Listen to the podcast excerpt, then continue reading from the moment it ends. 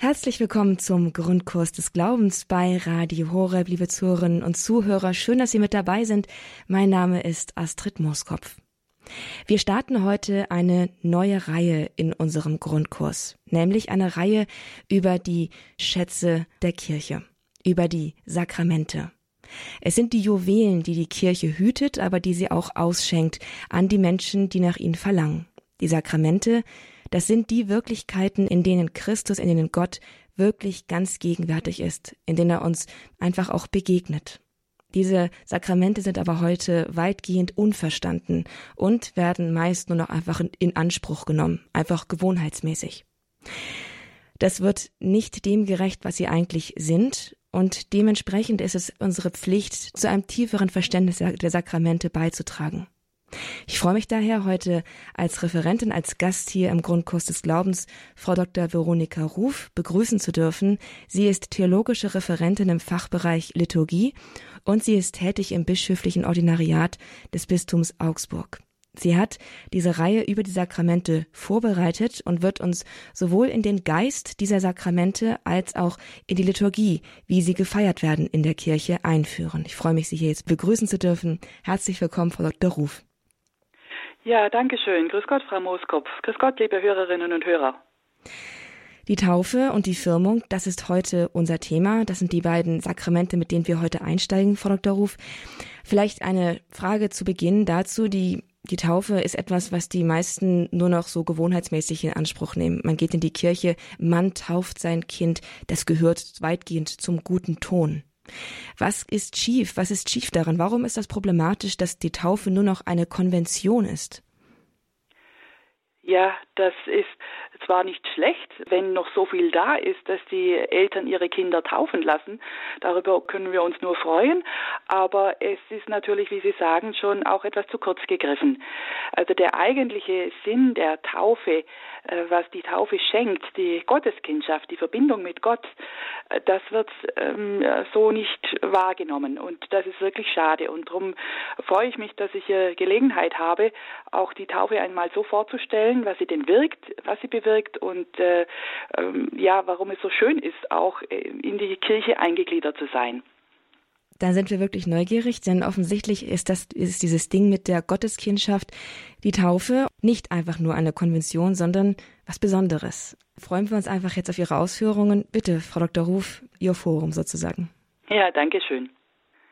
Liebe Hörerinnen und Hörer, wann haben Sie sich zum letzten Mal bewusst gefreut, dass Sie Christ sind? In der letzten Audienz vor seinem Rücktritt sagte Papst Benedikt XVI. folgende Sätze. Und sie berühren mich heute noch. Sie sind wie sein Vermächtnis. Ich möchte, dass jeder sich geliebt fühlt von jenem Gott, der seinen Sohn für uns hingegeben und für uns und uns seine grenzenlose Liebe gezeigt hat. Ich möchte, dass jeder die Freude empfindet, Christ zu sein. In einem schönen Gebet, das man jeden Morgen beten sollte, heißt es, ich bete dich an, mein Gott, und ich liebe dich von ganzem Herzen. Ich danke dir, dass du mich erschaffen hast und mich hast Christ werden lassen. Soweit Papst Benedikt. Christsein ist also nicht selbstverständlich. Wie wird man denn Christ? Noch lassen viele Eltern ihr Kind nach der Geburt taufen, selbst wenn sie dem Glauben nicht besonders nahe stehen. Damit wird das Kind ein Christ. Jude ist zum Beispiel jemand, der eine jüdische Mutter hat. Muslim ist jemand, der einen muslimischen Vater hat. Ins Christsein wird man jedoch nicht einfach so hineingeboren. Christ wird man nicht durch Abstammung, sondern durch das Sakrament der Taufe. Die Taufe ist Geschenk. Sie schenkt die Gotteskindschaft. Ein Christ ist also jemand, der Gott zum Vater hat. Das setzt keine menschliche Leistung oder menschliches Wirken voraus. Es ist völlig gratis, völlig unverdient. Die höchste Würde eines Menschen ist es, Kind Gottes zu sein. Ein Kind bekommt in der Taufe eine neue Identität als Kind Gottes, das heißt einen neuen Status. Die Taufe erwirkt in ihm das Recht, mit Jesus Christus zu Gott Vater zu sagen. So wie es im Römerbrief heißt, ihr habt den Geist empfangen, der euch zu Söhnen macht, den Geist, in dem wir rufen, Abba, Vater. Das Kind empfängt den Heiligen Geist als die Gabe Gottes schlechthin. Der Heilige Geist verbindet es mit dem Vater und dem Sohn. Das geschieht ganz sicher und unwiderruflich. In allen Sakramenten begegnen wir Gott, und zwar garantiert, wenn wir von unserer Seite aus dieser Begegnung nichts entgegenstellen. Denn Sakramente sind von Christus eingesetzte, sichtbare, heilige Zeichen einer unsichtbaren Wirklichkeit, in denen Christen die heilende, verzeihende, nährende, stärkende und zur Liebe befähigende Gegenwart Gottes erfahren können, da in ihnen die Gnade Gottes wirkt. So die äh, Definition im Jukat. Im Fall der Taufe ist dies die bleibende Gottverbundenheit, die dem Täufling geschenkt wird. Wenn wir uns jetzt bei der Taufe und dann nachher bei der Firmung und bei den anderen Sakramenten in den kommenden Sendungen jeweils den Ablauf der Feier anschauen, dann deswegen, weil die Gebete und Riten aus sich heraus sprechen und die Schönheit und Wirkung des jeweiligen Sakraments klar zutage tritt. Wie wird also die Taufe gefeiert? Die Taufe beginnt am Eingang der Kirche. Der Täufling ist in der Tat ja noch nicht drinnen in der Kirche, sondern draußen.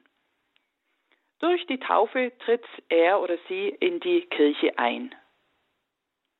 Die Eltern werden gefragt, welchen Namen sie ihrem Kind gegeben haben und was sie von der Kirche erbitten, nämlich die Taufe für ihr Kind.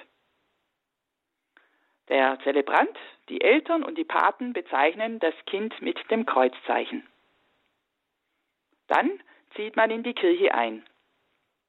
Es folgen der Wortgottesdienst mit der Schriftlesung, eine Anrufung der Heiligen, die Fürbitten, ein Gebet um Schutz vor dem Bösen und die Salbung mit dem Katechumenenöl bzw. die Handauflegung. Dann geht es in Prozession zum Taufort. Viele Kirchen haben ja noch einen Taufstein. Dort wird die Taufwasserweihe vollzogen. Konkret Lobpreis und Anrufung Gottes über dem Wasser genannt. Dieses wunderschöne Gebet nennt die Eckpunkte der Heilsgeschichte, wo das Wasser zum Zeichen des Heils wurde, angefangen von der Schöpfung über die Rettung am Roten Meer bis zu Jesu Taufe im Jordan und sein Verströmen von Blut und Wasser am Kreuz. Ich möchte mit Ihnen dieses Gebet der Taufwasserweihe genauer anschauen. Es beginnt mit Lasset uns beten zu Gott, dem allmächtigen Vater, dass er diesem Kind aus dem Wasser und dem Heiligen Geist neues Leben schenke. Und dann kommt ein langes Preisgebet, das ich Ihnen jetzt vortragen will, weil es so schön ist und so viel über die Taufe aussagt. Also der Priester betet, wir preisen dich, allmächtiger, ewiger Gott. Mit unsichtbarer Macht wirkst du das Heil der Menschen durch sichtbare Zeichen. Auf vielfältige Weise hast du das Wasser dazu erwählt, dass es hinweise auf das Geheimnis der Taufe. Schon im Anfang der Schöpfung schwebte dein Geist über dem Wasser und schenkte ihm die Kraft zu retten und zu heiligen. Selbst die Sintflut ist ein Bild für die Taufe, denn das Wasser brachte der Sünde den Untergang und heiligem Leben einen neuen Anfang. Die Kinder Abrahams hast du trockenen Fußes durch das Rote Meer geführt und sie befreit aus der Knechtschaft des Pharao. So sind sie ein Bild der Getauften, die du befreit hast aus der Knechtschaft des Bösen. Ja, soweit die Erinnerungen an die Ereignisse im Alten Testament, in denen das Wasser eine entscheidende Rolle spielt. Nun wird in diesem schönen Gebet die Heilsgeschichte im Neuen Testament fortgesetzt. Und dann betet der Priester hier weiter. Wir preisen dich, Gott, allmächtiger Vater, für deinen geliebten Sohn Jesus Christus. Er wurde von Johannes im Jordan getauft und von dir gesalbt mit heiligem Geist. Als er am Kreuz erhöht war, flossen aus seiner Seite Blut und Wasser. Nach seiner Auferstehung gab er den Jüngern den Auftrag, geht zu allen Völkern und macht alle Menschen zu meinen Jüngern und tauft sie auf den Namen des Vaters und des Sohnes und des Heiligen Geistes. Wir bitten dich, allmächtiger, ewiger Gott, schau gnädig auf deine Kirche und öffne ihr den Brunnen der Taufe. Dieses Wasser empfange vom Heiligen Geist die Gnade deines eingeborenen Sohnes. Die Menschen, die du als dein Abbild geschaffen hast, reinige im Sakrament der Taufe von der alten Schuld. Aus Wasser und Heiligem Geist geboren, lass sie auferstehen zum neuen Leben. Durch deinen Sohn steige herab in dieses Wasser die Kraft des Heiligen Geistes, damit alle, die durch die Taufe mit Christus begraben sind in seinem Tod, mit ihm zum Leben auferstehen. Darum bitten wir durch Jesus Christus, deinen Sohn, unseren Herrn und Gott, der in der Einheit des Heiligen Geistes mit dir lebt und herrscht in alle Ewigkeit. Amen. Soweit dieses schöne Gebet der Taufwasserweihe. Nun folgen im Ablauf der Tauffeier die Absage des Bösen und das Glaubensbekenntnis. Eltern und Paten werden gefragt, widersagt ihr dem Satan und all seinen Werken und all seinen Verlockungen? Die Antwort lautet, ich widersage. Der dreimaligen Absage folgt die dreimalige Frage nach dem Glauben mit der Antwort Ich glaube, nämlich an den Vater, den Sohn und den Heiligen Geist. Und dann kann die ganze Gemeinde das Glaubensbekenntnis beten. Jetzt kommt der Höhepunkt der Feier, das heißt die Spendung der Taufe. Der Zelebrant nennt den Namen des Kindes und sagt, also Michael oder Anna oder wie immer das Kind heißt, ich taufe dich im Namen des Vaters und des Sohnes und des Heiligen Geistes. Er übergießt dabei das Kind dreimal mit Wasser oder taucht es ein. Damit ist das Kind ein Christ. Abgeschlossen wird die Feier mit den vier ausdeutenden Riten. Erstens mit der Salbung mit Grisam, bei der der Zelebrant betet, der allmächtige Gott, der Vater unseres Herrn Jesus Christus, hat dich von der Schuld Adams befreit und dir aus dem Wasser und dem Heiligen Geist neues Leben geschenkt. Aufgenommen in das Volk Gottes wirst du nun mit dem heiligen Grisam gesalbt, damit du immer ein Glied Christi bleibst. Der Priester, König und Prophet ist in Ewigkeit. Dann salbt der Zelebrant das getaufte Kind auf dem Scheitel mit Grisam. Grisam, das ist ein Gemisch aus Balsam und Olivenöl. Das wird vom Bischof in der Grisammesse in der Karwoche eines jeden Jahres geweiht. Nach dieser Salbung mit Grisam wird dem Kind das weiße Taufgewand angezogen der Zelebrant, also es ist ja auch äh, der Priester oder der Diakon, der dem äh, der Feier vorsteht, der spricht, Michael oder Anna, in der Taufe bist du eine neue Schöpfung geworden und hast, wie die Schrift sagt, Christus angezogen.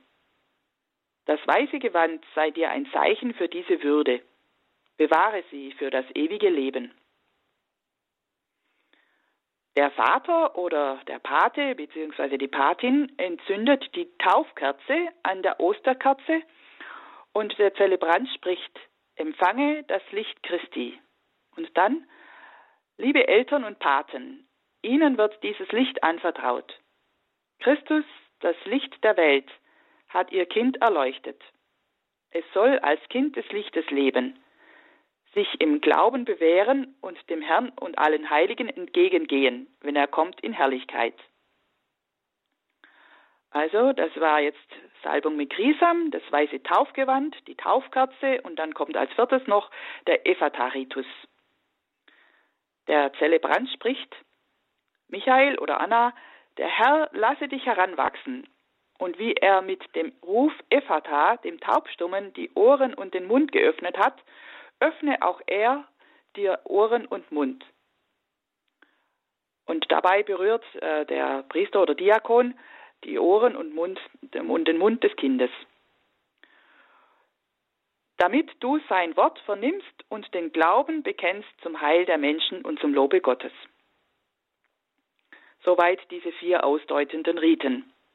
Zum Schluss zieht man dann wieder zum Altarraum, zieht man zum Altarraum und die Tauffeier wird mit dem Vater Unser und dem Segen abgeschlossen. Ja, fragen wir jetzt noch äh, zum Schluss, was äh, bewirkt denn die Taufe? Sie schenkt den Heiligen Geist und damit die Gotteskindschaft im dreifaltigen Gott. Und diese Gottesbeziehung dauert bis ins ewige Leben hinein. Zweitens, sie befreit von Sünden, falls der Täufling schon welche begangen hat.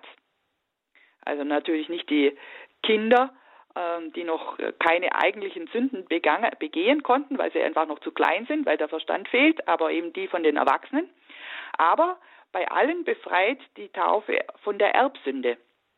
Also von allem, was an Negativen von vornherein auf dem Kind oder dem Menschen lastet. Damit wird es aus dem Bereich des Bösen und Wiedergöttlichen herausgenommen und in den Einflussbereich Christi hineingenommen. Und drittens bewirkt die Taufe die Eingliederung in die Kirche. Der Täufling hat nun alle Rechte und Pflichten, die aus der Zugehörigkeit zur Kirche Jesu Christi erwachsen. Mit der Taufe steht auch die Konfessionszugehörigkeit fest. Denn Kirche ist immer konkret auf dieser Welt. Mit der Taufe ist das eigentliche geschehen. Doch äh, Christwerden ist natürlich ein lebenslanger Prozess, der mit der Taufe als eine Art Initialzündung erst beginnt. Das ist erst der Anfang. Es braucht noch die anderen Initiationssakramente, also Initium heißt ja Anfang, Sakramente der Eingliederung. Also die, nach der Taufe kommt eben noch die Firmung als Besiegelung und die Eucharistie als Stärkung, damit der Christ dann voll in der Kirche, in die Kirche eingegliedert ist. Über die Firmung hören Sie jetzt gleich noch etwas nach der Musik.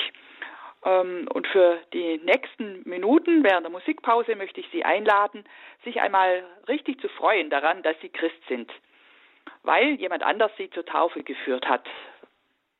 Und falls Sie nicht getauft sein sollten oder nie in den Glauben hineingewachsen sind, dann wäre ich froh, wenn diese Sendung ein kleiner Baustein wäre, in Ihnen die Sehnsucht nach dem Christsein oder dem Christwerden zu wecken.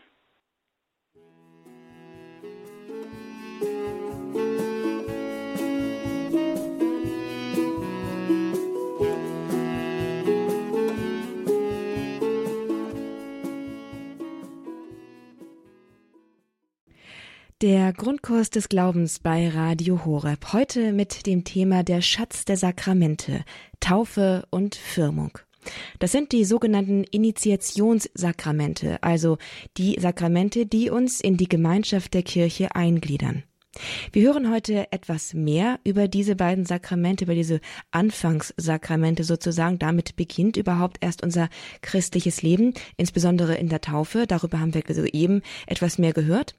Jetzt geht es weiter mit der Firmung. Wir hören die Ausführungen von Frau Dr. Veronika Ruf. Sie ist theologische Referentin im Fachbereich Liturgie und tätig im bischöflichen Ordinariat des Bistums Augsburg. Wir freuen uns jetzt, etwas mehr über die Firmung zu hören.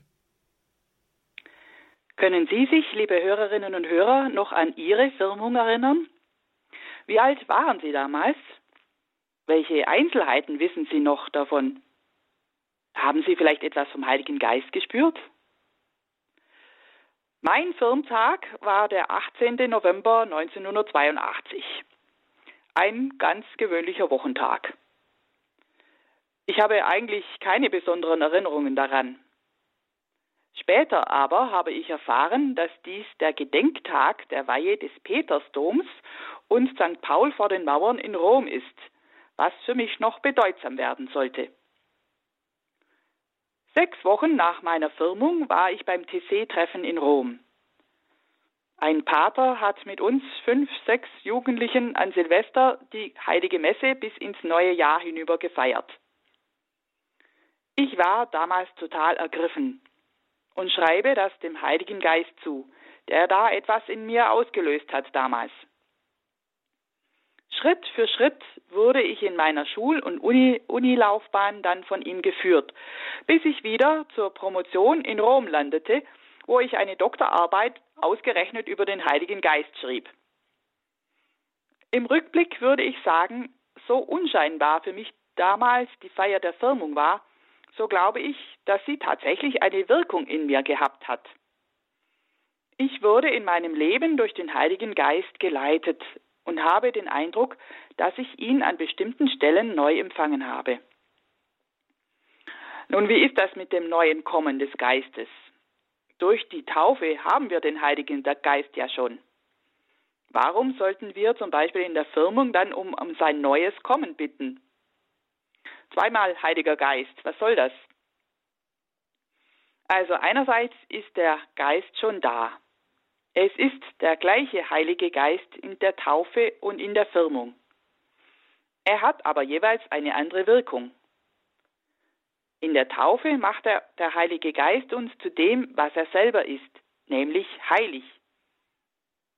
Sprich, er schenkt uns die Fähigkeit, in den Himmel zu kommen. Er macht uns zu Kindern Gottes, die für die Ewigkeit bestimmt sind. Er bezieht seine Wohnung in uns, wie es dem ersten Korintherbrief heißt. Wisst ihr nicht, dass ihr Gottes Tempel seid und der Geist Gottes in euch wohnt? In der Firmung spricht der Bischof dann, der Heilige Geist besiegelt, was er in der Taufe an euch gewirkt hat. Der Heilige Geist ist also das Siegel oder der Stempel auf die Taufe. Wir müssen das allerdings annehmen, Ja dazu sagen und dazu stehen. Also, der Geist ist schon da, aber er kommt auch. Er kommt immer wieder neu und anders. Sonst hätte es ja keinen Sinn zu beten, komm, Heiliger Geist, wie wir es zum Beispiel vor Pfingsten oder in der Firmung tun. In der Firmung bekommen wir wirklich eine neue Salbung, eine neue Ausgießung des Geistes. Der Bischof betet nämlich für die Firmlinge zu Gott dem Vater. Sende ihnen den Heiligen Geist den Beistand. Da kommt also auch etwas Neues. Das heißt, ich darf erwarten, dass da tatsächlich auch etwas Neues in Bezug auf den Glauben in meinem Leben passiert. Das Zweite Vatikanische Konzil sagt, durch das Sakrament der Firmung werden die Getauften vollkommener der Kirche verbunden und mit der besonderen Kraft des Heiligen Geistes ausgestattet. So sind sie noch strenger verpflichtet, den Glauben als wahre Zeugen Christi in Wort und Tat zugleich zu verbreiten und zu verteidigen. Soweit das Konzil. Das Neue ist dann eben, wenn ich es erwarte, dass ich zum Beispiel eine neue Kraft in mir spüre, zu meinem Glauben zu stehen und ihn zu bezeugen. Wie schön wäre es, wenn unsere Firmlinge ihre Firmung als ein persönliches Pfingsten erleben würden, so wie die Apostel und Maria im Obergemach. Da heißt es in der Apostelgeschichte, als der Tag des Pfingstfestes gekommen war, waren alle zusammen am selben Ort. Da kam plötzlich vom Himmel her ein Brausen, wie wenn ein heftiger Sturm daherfährt, und erfüllte das ganze Haus, in dem sie saßen. Und es erschienen ihnen Zungen wie von Feuer, die sich verteilten. Auf jeden von ihnen ließ sich eine nieder, und alle wurden vom Heiligen Geist erfüllt. Ja, wie schön wäre es, wenn die Firmlinge mit den Aposteln sagen könnten, diesen Jesus hat Gott auferweckt, dafür sind wir alle Zeugen. Wie schön, wenn die Firmlinge nach der Firmung den Heiligen Geist als Kraftspender, als Tröster und Beistand, als Lenker ihres Lebens, als Inspirator und Lehrer erfahren würden. Damit das geschehen kann, braucht es eine gute Firmvorbereitung, in der die Firmlinge den Heiligen Geist kennenlernen und auch schon im Vorfeld um sein Kommen bitten. Sie sollen ihn erwarten und mit den Weisen vertraut werden, in denen er wirkt. Auch müssen sie über seine Gaben Bescheid wissen, über die Weisheit, die hilft, Dinge unterscheiden zu können und dann gute Entscheidungen zu treffen, über die Einsicht, die sie tiefer sehen lässt, als was an der Oberfläche schwimmt, den Rat, der sie fähig macht, anderen gut zu raten, die Erkenntnis, Früher wurde das mit Wissenschaft übersetzt. Die Erkenntnis, die den klaren Verstand gebrauchen kann. Die Stärke, die sie in Leid und Schwierigkeiten durchträgt. Die Frömmigkeit, die sie in der Verbindung mit Gott hält. Und zum Schluss die Gottesfurcht, die sie mit dem Eingreifen Gottes rechnen lässt. Wie läuft nun die Feier der Firmung ab? Die Firmspendung beginnt nach dem Wortgottesdienst, der Predigt und dem Taufbekenntnis mit einer Gebetseinladung um das Kommen des Heiligen Geistes. Der Bischof oder Firmspender spricht dabei, Lasst uns beten zu Gott, dem allmächtigen Vater, dass er den Heiligen Geist herabsende auf diese jungen Christen. Der Heilige Geist stärke sie durch die Fülle seiner Gaben. Dann breitet der Bischof die Hände über die Firmlinge aus und betet unter anderem um die sieben Gaben des Heiligen Geistes. Wir bitten dich, Herr, sende ihnen den Heiligen Geist, den Beistand. Gib ihnen den Geist der Weisheit und der Einsicht, des Rates, der Erkenntnis und der Stärke, den Geist der Frömmigkeit und der Gottesfurcht. Es folgt die Salbung der einzelnen Firmlinge mit Krisam.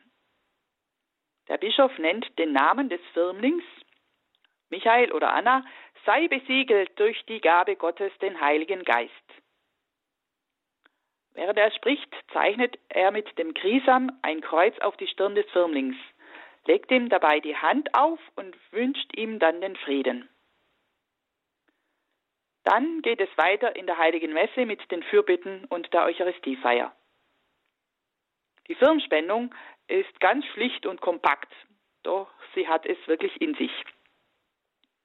Was bewirkt also jetzt die Firmung? Ich bin überzeugt, wenn wir den Heiligen Geist und seine vielfältigen Wirkungen besser kennenlernen und ihn um sein Kommen bitten, dann wird die Firmung eine Kraft entfalten, über die wir nur staunen. Wenn sich die Firmlinge bewusst werden, dass sie sich nach der Firmung noch mehr und intensiver vom Heiligen Geist führen lassen können, gerade auch was Berufs- und Partnerwahl angeht, und wenn sie ihn immer wieder um Führung bitten, dann werden sie sicher auf einen guten Weg kommen. Sie werden befähigt, zu ihrem Glauben zu stehen und Zeugnis für Christus zu geben. Beten wir doch heute um eine Erneuerung unserer Firmgnade, damit wir den Heiligen Geist deutlicher in unserem Leben spüren und offen für sein neues Kommen sind.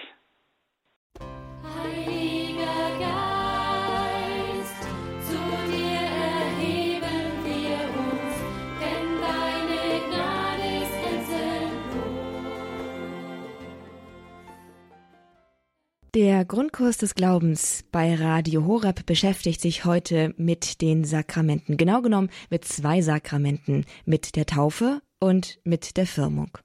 Viele von Ihnen, die jetzt gerade zuhören, werden wohl beides genossen, beides empfangen haben. Aber vielleicht werden nicht die meisten von Ihnen auch damit etwas verbinden, einen tieferen Zugang dazu haben. In dieser Sendung heute haben wir uns diesen beiden Initiationssakramenten genähert. Dr. Veronika Ruf hat uns sowohl den liturgischen Ablauf als auch die Bedeutung dieser beiden Sakramente näher gebracht und wir wollen jetzt in einem abschließenden kurzen Gespräch ein paar Fragen aufgreifen rund um Taufe und Firmung, um doch vielleicht einige kritische Punkte oder vielleicht einige unverständliche Punkte noch einmal klarzustellen. Frau Dr. Ruf, Sie haben uns im ersten Abschnitt über die Taufe, haben Sie ja gesagt, der Täufling empfängt den Heiligen Geist. In der Firmung sagten sie nun, er empfängt den Heiligen Geist ebenfalls. Empfängt man zweimal den Heiligen Geist in diesen Sakramenten und was ist der Unterschied? Ja, den Heiligen Geist kann man eigentlich immer wieder empfangen zu bestimmten Gelegenheiten und in den Sakramenten empfängt man ihn immer also garantiert, von Gott her garantiert, sofern wir ihm nicht irgendwo was entgegenstellen. Und ähm, wie ich schon ausgeführt habe, der Heilige Geist wird in der Taufe empfangen. Ja, er ist die, der, die heiligmachende Gnade äh, in Person, also in der Person des Heiligen Geistes, der uns hilft und befähigt, in den Himmel zu kommen. Ähm, das, ähm, äh, also wir haben den Heiligen Geist Aber es ist auch legitim, immer wieder mal zu bitten, komm, Heiliger Geist. Und so eben auch bei der Firmung. Ähm, das ist dann kein Mehr an Heiligen Geist, den wir empfangen, sondern ein Wachstum an, an Innigkeit oder an Intensität, auch durch bewusste Annahme. Also eine neue Ausgießung des Geistes bei der Firmung. In der Taufe, wie gesagt, äh, schenkt uns der Geist die Gotteskindschaft. In der Firmung werden wir befähigt, Zeugnis für den Glauben zu geben, für andere. Kann man auch ohne Taufe, ohne diese beiden Sakramente den Heiligen Geist empfangen oder ist es an diese Sakramente gebunden, um überhaupt empfangsfähig dafür zu sein, also um die richtige Antenne zu haben? Ja, klar. Also die Taufe ist äh, die Voraussetzung für die anderen Sakramente. Ich kann keine anderen Sakramente empfangen, wenn ich nicht getauft bin äh, und da den Heiligen Geist empfangen habe. Also er ist da. Natürlich wirkt der Heilige Geist außerhalb äh, der, der Sakramente oder auch außerhalb der Kirche. Er in der Schöpfung überall wirkt der Geist. Aber in, in den Sakramenten hat er sich sozusagen verbrieft, dass er da garantiert äh, wirken muss äh, sagen wir so, der Geist weht, wo er will, aber er wirkt äh, auch in den Sakramenten, wo er sozusagen wirken muss. Äh, natürlich jetzt nicht automatisch, sondern wie gesagt, wir müssen das natürlich auch annehmen und wollen. Gibt es auch eine Verbindung zu diesem, diesem Vers, der König, Priester und Prophet und ist. Prophet. Mhm. Genau. Da habe ich nämlich irgendwie gedacht, so, oh, sind wir jetzt Könige, Priester und Propheten? Plötzlich durch die Taufe oder durch die Firmung. Ja, sind wir. In Christus natürlich. Weil er ist natürlich unser König. Er ist der Priester par excellence. Er ist der Prophet schlechthin. Und wir bekommen Anteil an seinem Königtum, an seinem Priestertum, an seinem Prophetentum. Durch die Taufe. Also auch diese Würde, die die Taufe verleiht. Äh, das ist äh, so schön. Ähm, das ist ähm, ein, Quantensprung sozusagen, wenn, wenn jemand getauft ist, einfach weil er dann äh, an diesem göttlichen ähm, Königtum, Priestertum, Priestertum und Prophetentum Anteil erhält. Also die Initiationssakramente, das wurde ja jetzt ein paar Mal schon auch genannt, dieser der Begriff, diese Sakramente der Eingliederung, das sind wie gesagt einmal Taufe und Firmung. Aber es gibt noch ein drittes und das ist die Eucharistie. Warum mhm. gibt es denn drei Sakramente der Eingliederung? Christ wird man eigentlich in einem Dreischritt. Ich bin nur voll in die Kirche eingegliedert, wenn ich alle drei Sakramente habe. Die Taufe legt den Grund dafür, dass ich Christ bin. Ähm, äh, sie macht es möglich, dass ich Christ bin in der Firmung, also die, die Ermöglichung zum Zeugnis geben. Und also die, die Fülle äh, bekomme ich natürlich dann erst, wenn ich auch Christus in der Eucharistie empfangen habe. Ähm, das Sakrament der Eucharistie ist ja die Verbindung schlechthin, also die Nahrung für den Glauben, wo ähm, Christus uns leibhaftig begegnet in seinem Fleisch, in seinem Blut. Und nur wenn ich diese alle drei Sakramente habe, bin ich voll in der Kirche drin. Eine andere Frage, Sie haben uns in den vergangenen 30 Minuten, haben Sie uns die Liturgie der, dieser Sakramente erklärt. Äh, die Sprache der Liturgie ist nun nicht unbedingt zeitgemäß. Vieles, es ist irgendwie antiquiert, es ist irgendwie unverständlich. Eins davon ist dieses Siegel des Heiligen Geistes. Das Siegel ist ein Wort, das in der Bibel öfter mal vorkommt. Mir fällt jetzt spontan das hohe Lied ein. Was bedeutet dieses Siegel in der Bibel und was bedeutet es hier im Zusammenhang mit dem Heiligen Geist? Was ist das Siegel des Heiligen Geistes? Taufe und Firmung sind unwiederholbar. Das heißt, es ist ein einmaliger Vorgang. Es, dem Täufling wird ein unauslöschliches Prägemal in die Seele eingebrannt. Das ist das Siegel. So wie man sich vorstellen muss, früher wurden ja auch die äh, Tiere gekennzeichnet mit einem Brandzeichen. Ähm, und so muss man denken, es ist ein, ein Siegel oder ein Stempel, der nicht mehr weggeht. Man, äh, wenn man einmal getauft, immer getauft. Man kann dann zwar sein, sein Taufsein dann nicht leben, aber die Taufe lässt sich nicht auslöschen. Und das ist begründet in, wie Sie sagen, es gibt viele Bibelstellen in der äh, Bibel, nicht nur im Hohen Lied, sondern äh, was sich direkt auf den Heiligen Geist bezieht, im zweiten Korintherbrief zum Beispiel. Da heißt es, Gott aber, der uns und euch in der Treue zu Christus festigt und der uns alle gesalbt hat, er ist es auch, der uns sein Siegel aufdrückt und als ersten Anteil am verheißenen Heil den Geist in unser Herz gegeben hat. Also hier der Geist ist in unser Herz aufgedrückt sozusagen. Oder dann auch der Epheserbrief. Durch Christus habt ihr das Siegel des verheißenen Heiligen Geistes empfangen, als ihr den Glauben annahmt. Also hier ein direkter Bezug äh, auf die Bibel. Und deshalb, wenn Sie sagen, ja, die Sprache ist oft antiquiert, das hängt damit zusammen, dass es die biblische Sprache ist. Also äh, unsere ganze Liturgie ist sowas von der Bibel geprägt. Wir wissen das eigentlich nicht, aber wenn man mal so die Bibelstellen vergleicht und äh, sieht in der liturgischen Sprache, das ist alles von der Bibel aufgegriffen. Was ist denn mit dem Menschen vor dem Sündenfall? Das waren ja nur zwei zugegebenermaßen, aber die haben kein Siegel des Heiligen Geistes. Waren die nicht vom Heiligen Geist zum Heiligen Geist empfangsfähig sozusagen? Ja, sie wurden im Geist erschaffen. also das heißt, ähm, dass äh, der Bericht, äh, wir haben ja zwei Schöpfungsberichte, also einmal, dass die Bibel geht ja schon los, der Geist schwebte über den Wassern. Also alles, was geschaffen wurde, einschließlich der Mensch, ist durch den Heiligen Geist geschaffen. Äh, und von daher trägt er auch von vornherein von der Schöpfung her schon den Geist Gottes in sich. Aber dann beim zweiten Schöpfungsbericht heißt es ja auch, und Gott blies in die Nase den Lebensatem äh, in den Menschen ein. Und dieser Lebensatem, Ruach im Hebräischen, also ist der Geist, der den Menschen zu einem lebendigen Menschen macht. Also jedes Geschöpf und, und besonders der Mensch ist von diesem Geist belebt und beseelt. Und dass wir dann also in der Taufe, in den Sakramenten den Geist empfangen, ähm, ja, das, das ist eben nochmal eine, äh, in der Heilsgeschichte ist ja, wissen wir, dass der Mensch ja gefallen ist und durch Jesus Christus erlöst worden ist. Und wenn wir dann in den Sakramenten den Geist empfangen, dann ähm, bewirkt es diese Erlösung Jesu Christi in uns. Also durch die Taufe werden wir in Christus eingegliedert und in die Kirche eingegliedert und mit Christus verbunden, ähm, also garantiert. Das ist das, das Mehr oder das Plus der Taufe.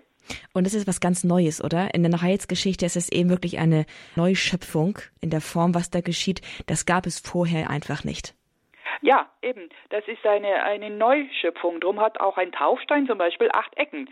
Wenn Sie sehen, ja, in vielen Kirchen äh, ist so ein, ein Taufstein noch ähm, achteckig, äh, weil acht zeigt auf die, die Zahl der Vollendung. Also Christus ist auferstanden am ersten Tag der Woche und der achte Tag, also acht Tage drauf, das ist immer der Sonntag, der Tag der Auferstehung äh, und der Tag der neuen Schöpfung, weil wir da zum ewigen Leben auferstehen und zum, zur Unendlichkeit berufen sind. Also wenn Sie denken, Adam und Eva, die haben ja das, das ewige Leben verloren.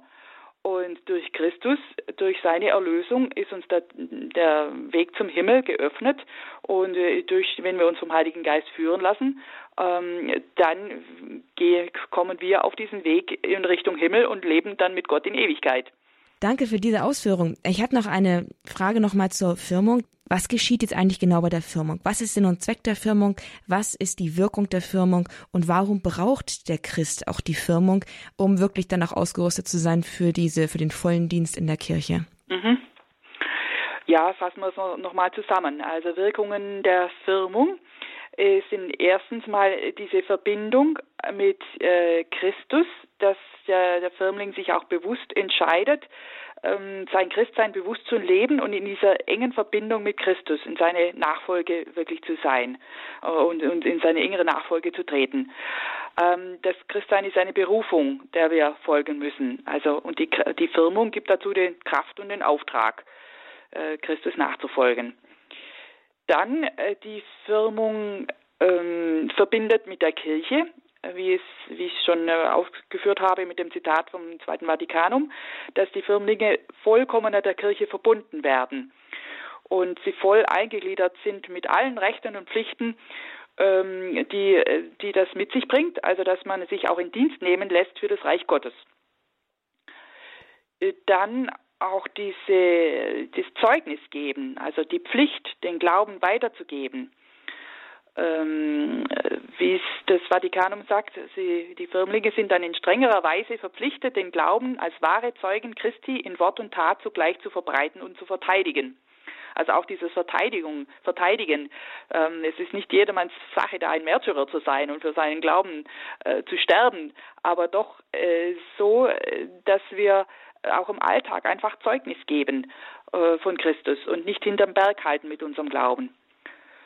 Und dann noch eine Wirkung der Firmung, das haben wir jetzt noch nicht angesprochen. Ähm, der Geist Gottes hilft einem auch im Kampf gegen alles Wiedergöttliche und Wiederchristliche. Also wir sind ja auch ähm, in, in, im, Alltag oft konfrontiert mit Dingen, äh, die, die gegen Gottes Gebot sind oder die, äh, ja, wo wir auch nicht die Unterscheidung haben, was ist jetzt recht. Äh, und da uns inspirieren zu lassen und da auch für das Wahre und, und für Gott zu kämpfen, dazu gibt uns der Geist die Kraft.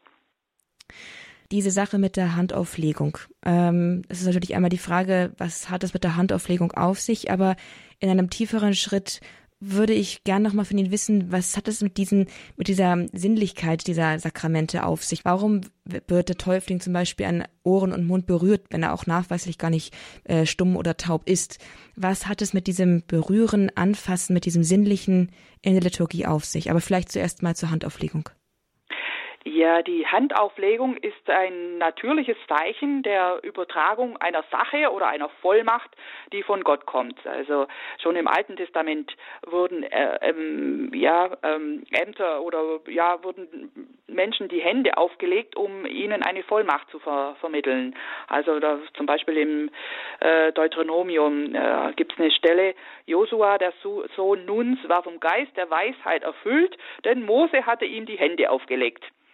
Äh, und so, äh, oder auch in der Apostelgeschichte dann, äh, die Apostel legten ihnen die Hände auf und sie empfingen den Heiligen Geist. Also dass der Geist kommt mit diesem sinnlichen Zeichen, was es zum Beispiel bei der Priesterweihe, das sehen wir ja dann noch, werden einfach nur still die Hände aufgelegt, da wird gar nichts gesagt. Das heißt doch, es kommt natürlich ein Weihegebet, aber in diesem Moment der Weihe wird einfach nur ähm, die Hände aufgelegt. Also das ist das Schöne auch an der Liturgie, dass es nicht nur um Worte geht, sondern dass Worte immer verbunden sind mit Zeichen, mit sinnlichen Zeichen, mit berührbarem äh, und sie dann dadurch noch eine, eine viel größere Kraft und Wirkung entfalten.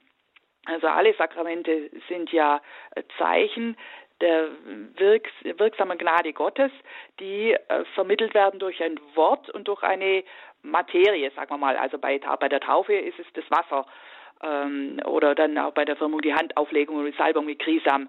Also diese Dinge, äh, die ja auch das nochmal sichtbar machen, was im Wort schon gesagt wurde.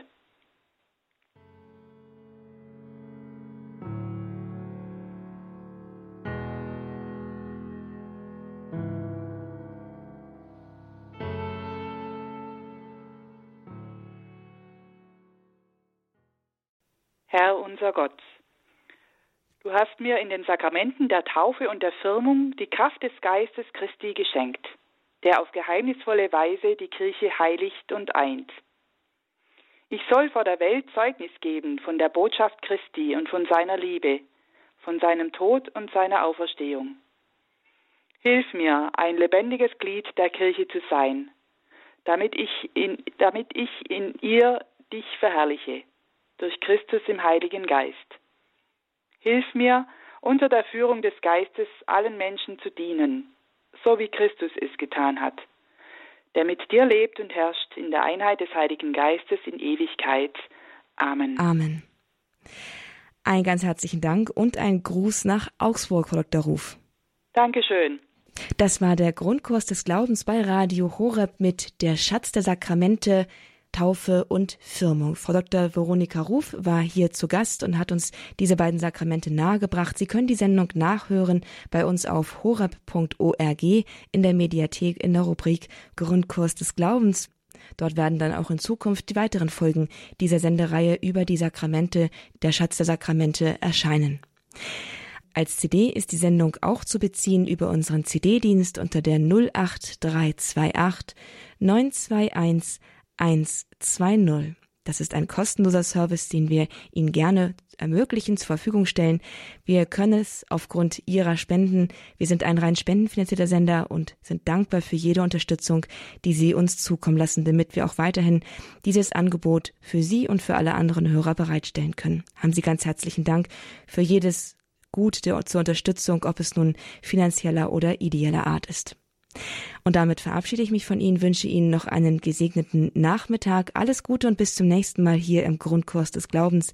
Ich bin Astrid Mooskopf. Hier ist Radio Horeb. Leben mit Gott.